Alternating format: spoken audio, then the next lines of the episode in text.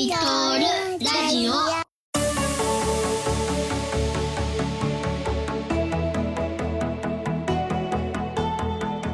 はい、えー、始まりました。EV トール。ラジラジオ。はい、皆さん、夜にちょっと久々で今忘れてた。ごめん。ああ、久々ー焦った。あ、どっちでもいい。もう一回もう一回来るの？どっちでもいいよ。どっちでもいいよ。大丈夫。来い来い来い来い。はい、夜に聞いてる方はこんばんは。朝に聞いてる方はおはようございます。オございます。Good morning。はい。夜な夜中始まる EV トールラジオのお時間でございます。よろしくお願いします。よろしくお願いします。はい。あの、あれですね。前回までは、ローレンス・デール・ベルの一生について、いろんな角度から、あー皆さん調べながら、あー皆さんにお届けできたかなと思います。で、今回からは、あーまたちょっと新シリーズですかね。ちょっとね、思考は変わってるんですけれども、一応新シリーズになります。うん。それも、なんと、ドローン会おーですね。V 通りドローン、ドローンです。ついに。はいついにだね。えーウクライナで活躍するバイラクタルの話です。違いますね。あ、違いますか？めっちゃ違います安全保障よりやでも、バイラクタルぐらいしか、この EV トールラジオで出てきた無人航空機ななかったのね、意外とね。そうねそうだね。ええっと、ガーディアンとかプレデターの話もしちゃいけない。まあ、どこかではどうぞ、どこかでは。出てくるんでしょうけど、うんすいません我々もまだはいどこまでか分かってないですね。そうですね。はい。ということで、えっ、と、今回から新シリーズで、えードローンをやろうという話ををしようと思うんですけれども、ちょっとあの、新シリーズに入るので、ちょっと最初のいつものあれだけやっといていいっす？あーお願いします。はい、はい。このポッドキャストの説明をさせていただきますね。はい。あの、このポッドキャストは、空の移動をもっと身近にしたいと思ってしまったアッキー、ホーリー、ジミー、ユーリー、そして私、ヨッシーの5人が、空の産業の、お新しい空の産業への興味、好奇心、情熱を語り合い、そしてそれをラジオの電波に乗せて、えー EV トールが社会実装されるまで、えー今だけでなく未来のみんなに伝えていこうというラジオでございます。よろしくお願いします。おーおー、ちょっと変わったね、前回からね。うんなんかうんちょっと変えました変わったねちょっと変えてみました。はい、あの強い精神力と豊かな好奇心っていうのはちょっとやめました。すいません。えー西川先生すいません。ははいい。まあね、V トールの世界へ貢献しようという感じで、夜な夜なほろ酔いで、えートークする時間ですので、えーよろしくお願いします。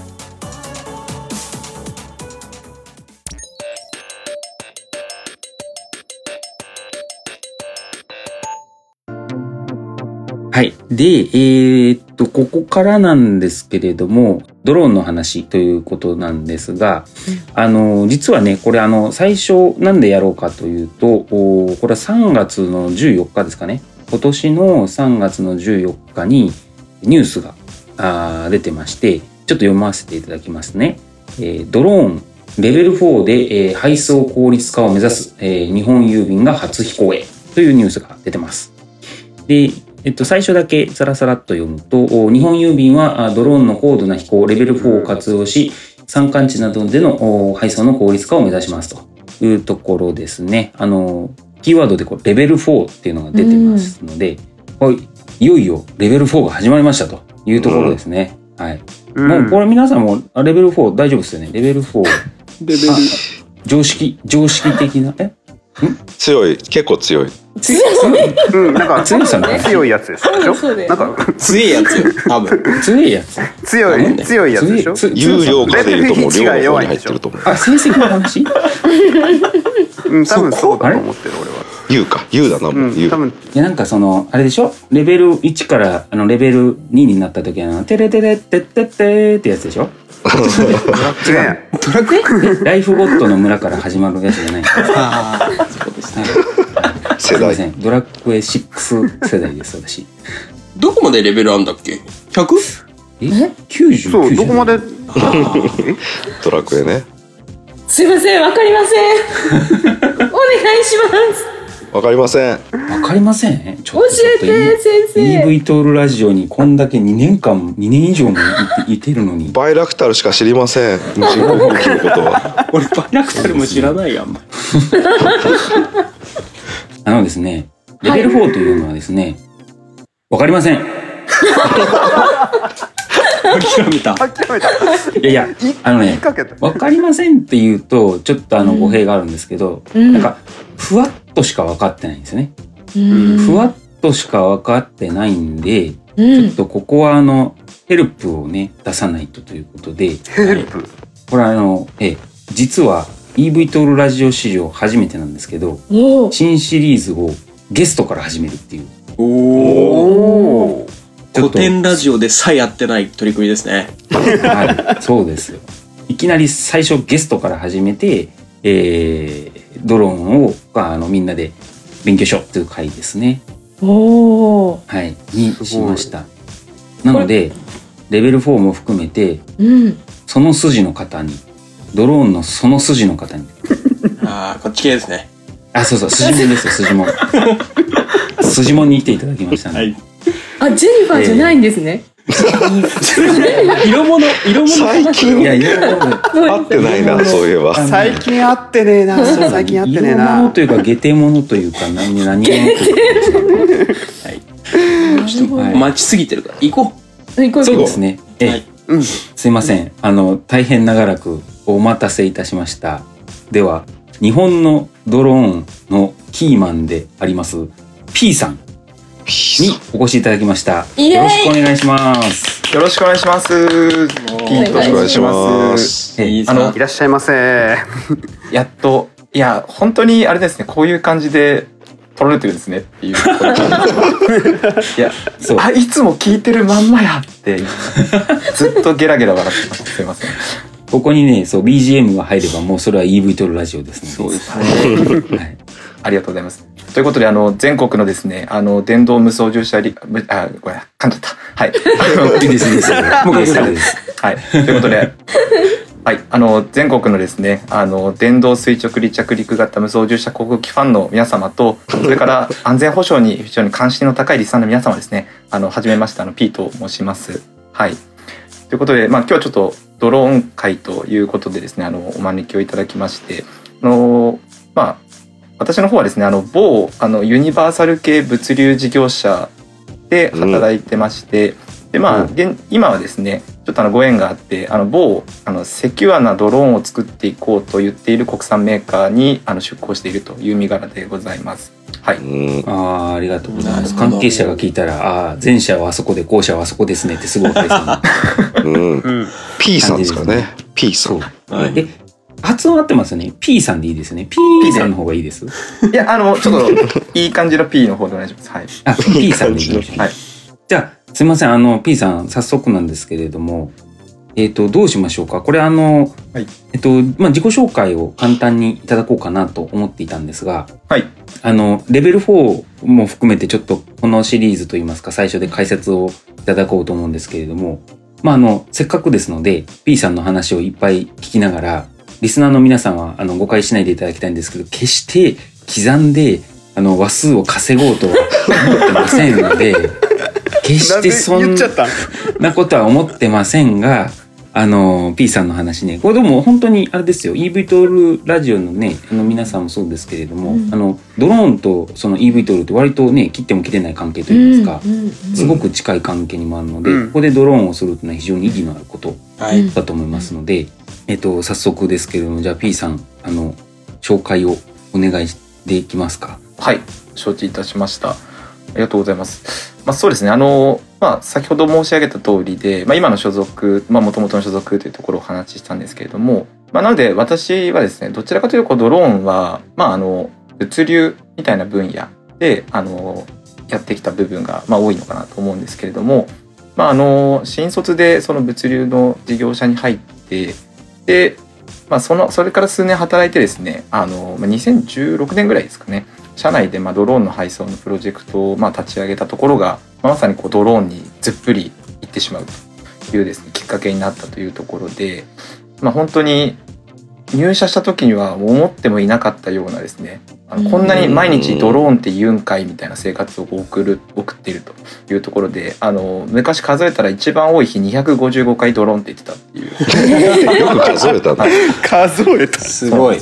っていう感じで偉いですね。はいやってましたと。で、なんでまあドローンのプロジェクト立ち上げた後ですね、まあ事業者の立場から、まあ実際にその、まあ実用化をするためには何が必要なのかとか、まああとは実際現場のオペレーションみたいなこともですね、やってきつつ、まあ合間合間でですね、某ですね、運輸系官庁にこう出向させていただいてですね、あのドローンのまあ制度作りみたいなところにもあの関わらせていただいていたというのもあのキャリアの中ではございました。でまあそれも踏まえてまた、まあ、会社の方に戻ってきてですね、まあ、今引き続きあの実際のドローンの、まあ、特に物流分野でですね実用化を目指してやりながら、まあ、あの先ほど申し上げたように、まあ、やっぱものづくりもですねますます大事になってくるよねということであのメーカーサイドの立ち位置も持ちながらですね、まあ、あのドローンのあの国内だけじゃないですねあの発展普及に尽力していきたいと、まあ、そんな感じの人間でございます。はい、面白いですありがとうございね。え、すごいっすね。その、え、事業者やって、はい。かん、かえっと、運輸系の観光庁にいて、官庁にいて、はいで、メーカーにいてってことでいいんですよね。そうですね。はい。あのすごいですうね。んまあ、聞く人が聞くとこうマッチポンプって言われるっていうパターンね。一人官民協議会状態ですよね、これね。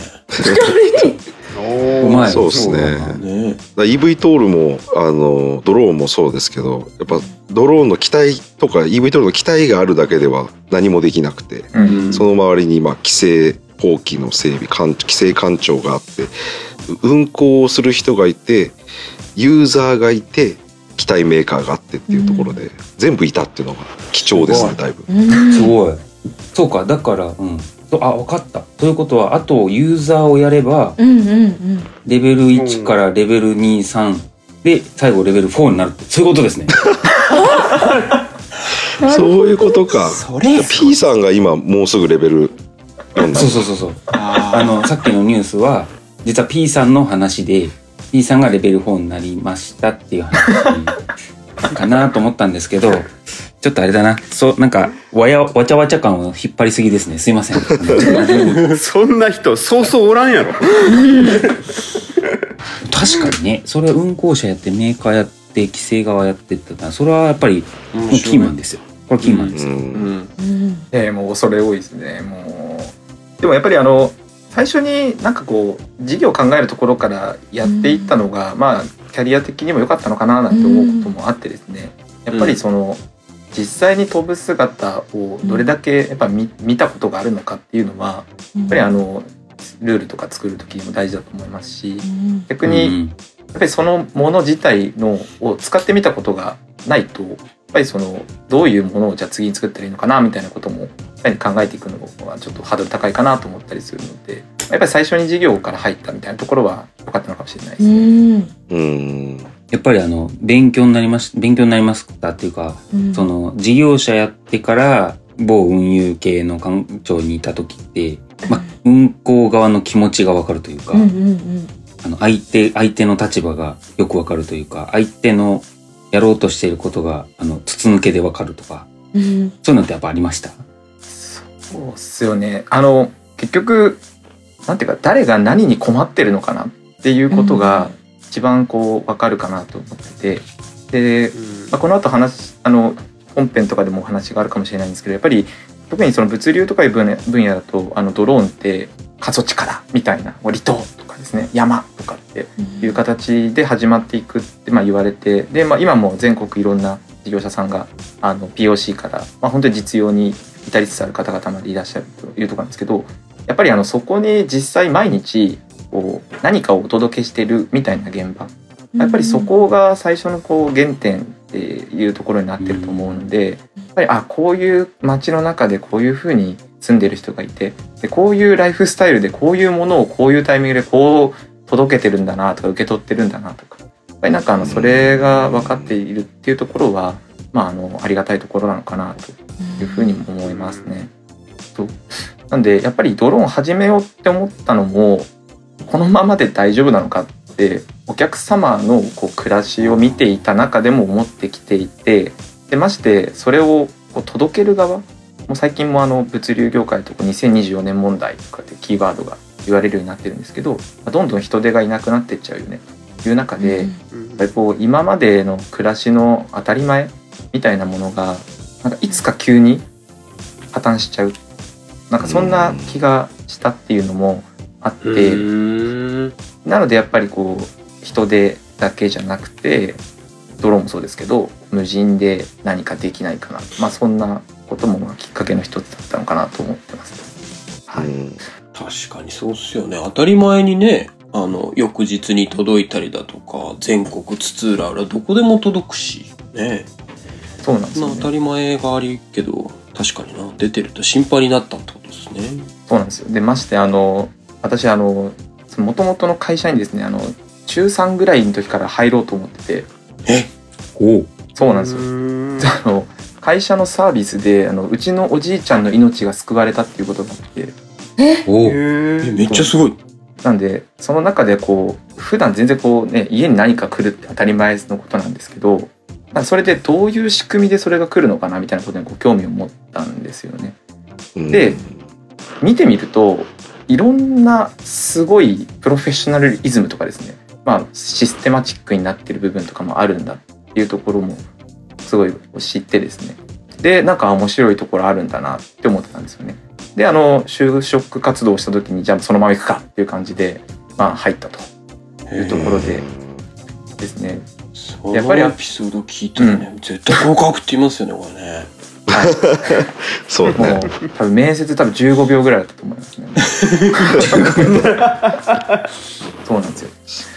でもやっぱりなんかもう一つ思ったのがまああのどれだけこうね、まあ、コロナもありましたけどネットが普及してコミュニケーションとかがオンラインでできるようになってもやっぱりご飯食べないと人って死んじゃうよね。っていうのは、うん。まあ向こうしばらくは続くんじゃないかなと思った時にやっぱりその形はどうあれですね何かを届けるっていう行為そのものってわりかしですね大切なことなんじゃないかなっていうのも思っていてまあだからやっぱりあのーまあ、ずっとこう物流っていう分野で、まあ、ドローンを見てきてることも多いんですけどやっぱりこう付加価値っていうところが再認識されるこうきっかけを世の中のいろんな大変なサービスに対して作っていきたいなみたいなことをこう思ってます。なるほどじゃあやっぱドローンがやりたいっつって最初からこう邁進したというよりはうんなんか物を運んだりあるいはそれがこう社会インフラとして機能してるっていうところに対しての興味があって。で実際にそこの中に入ってみたら、まあ、いろんな課題も見えてきて。でその中の課題の解決手段として今ドローンに取り組まれてる。そっちの方の流れなんですね。あそうですね。まさにおっしゃる通りで。なんであの先ほどもまあ2016年ぐらいからってお話を、まあ、少しさせていただいたんですけどあの結局ドローンに関わる前まで何をしていたのかっていうと、あのそれこそ最初あの現場の普通に配達みたいなこともやってましたしであとはですねやっぱ一番長かったのはあの、まあ、営業サイドとか商品サービスをこう企画しようみたいなところにいたことが長かったんですけど、まあ、その中でですねやっぱりこうどうしてもこう今のコストだとあの赤字にしかならないよねというようなうーんまあ話があってでちょうどその時ですねなんか宅配クライシスみたいなこうキーワードがニュースで出たりするような時期だったんですよね。でなのでそういうサービスのあの原価を見てですねこう運賃をこう決めていくとか運賃の戦略を作るっていう仕事をまあやっていてで結果ですねあのすごいすごい利益率が利益額が出たんですけどでもうんそれって本当に持続可能なのかなってふと思ったんですよね。うん。事業者としては利益が出るんだけど、はい。っていうことですか？そうなんですそうなんです。でしかも今は利益が出ていても結局あのそれを賄っている人手が減っていくと同じような仕組みではサービスを提供し続けられなくなるししかもじゃあお金を払えば人が集まるのかっていうとそもそもの人がいなくなるわけなのでまあこのままいくとあのまずいなとだから他の方法論が必要だよねって言ってて、まあ、ドローンっていうキーワードがたまたまこう耳に入ってきたんでちょっと面白いかなと思って、まあ、立ち上げをしたっていうところです。なるほどね。うん。ドローンっていう技術が、まあなんかそれを試してみようじゃなくて、もう本当にその問題を解決する一つの策としてこう、開発していく。まあ、なんか開発というか、そのアイディアというかドローンにやっていこうっていう気持ちなんですね。そうですね。今はまあその当時はあのすごい軽い気持ちでなんかドローン流行ってきたよねみたいな話をあのたまたまこう隣のあの部部署のですねあの課長さんとしてて。でいいよねやりたいよねとか言ってたらその翌週ぐらいにあの人事異動があってですねたまたまその人の部下になってえー、うん。じゃあやろうよ。たまたまじゃあやろうよ。いやほ本当に偶然だったんですよ。ああ、へえ。へえっていう話でもうあれあれよという間にですねあのどっぷりどっぷりになったと。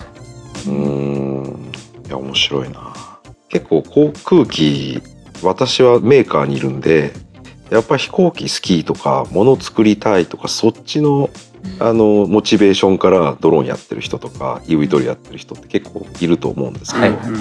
やっぱそれだとで結局それで何できんのとかで提供する価値って何なのとか、おそれすげえかっこいい飛行機できるけどで本当に誰か喜ぶの？みたいなところって結構見えて、見えつけるのが難しかったり定義するの難しかったりするんですけど、それはやっぱ最初からそのこういう課題があってこういうのを解決したいって言ってドローンが一つの手段っていうのが、うんなんかすごく流れとして面白いでしかも規制側にも行くしあの今度はメーカーにも行ってらっしゃるから、あのもう全部一気通貫で見えてるっていうのはすごく、キーマン来ましたね。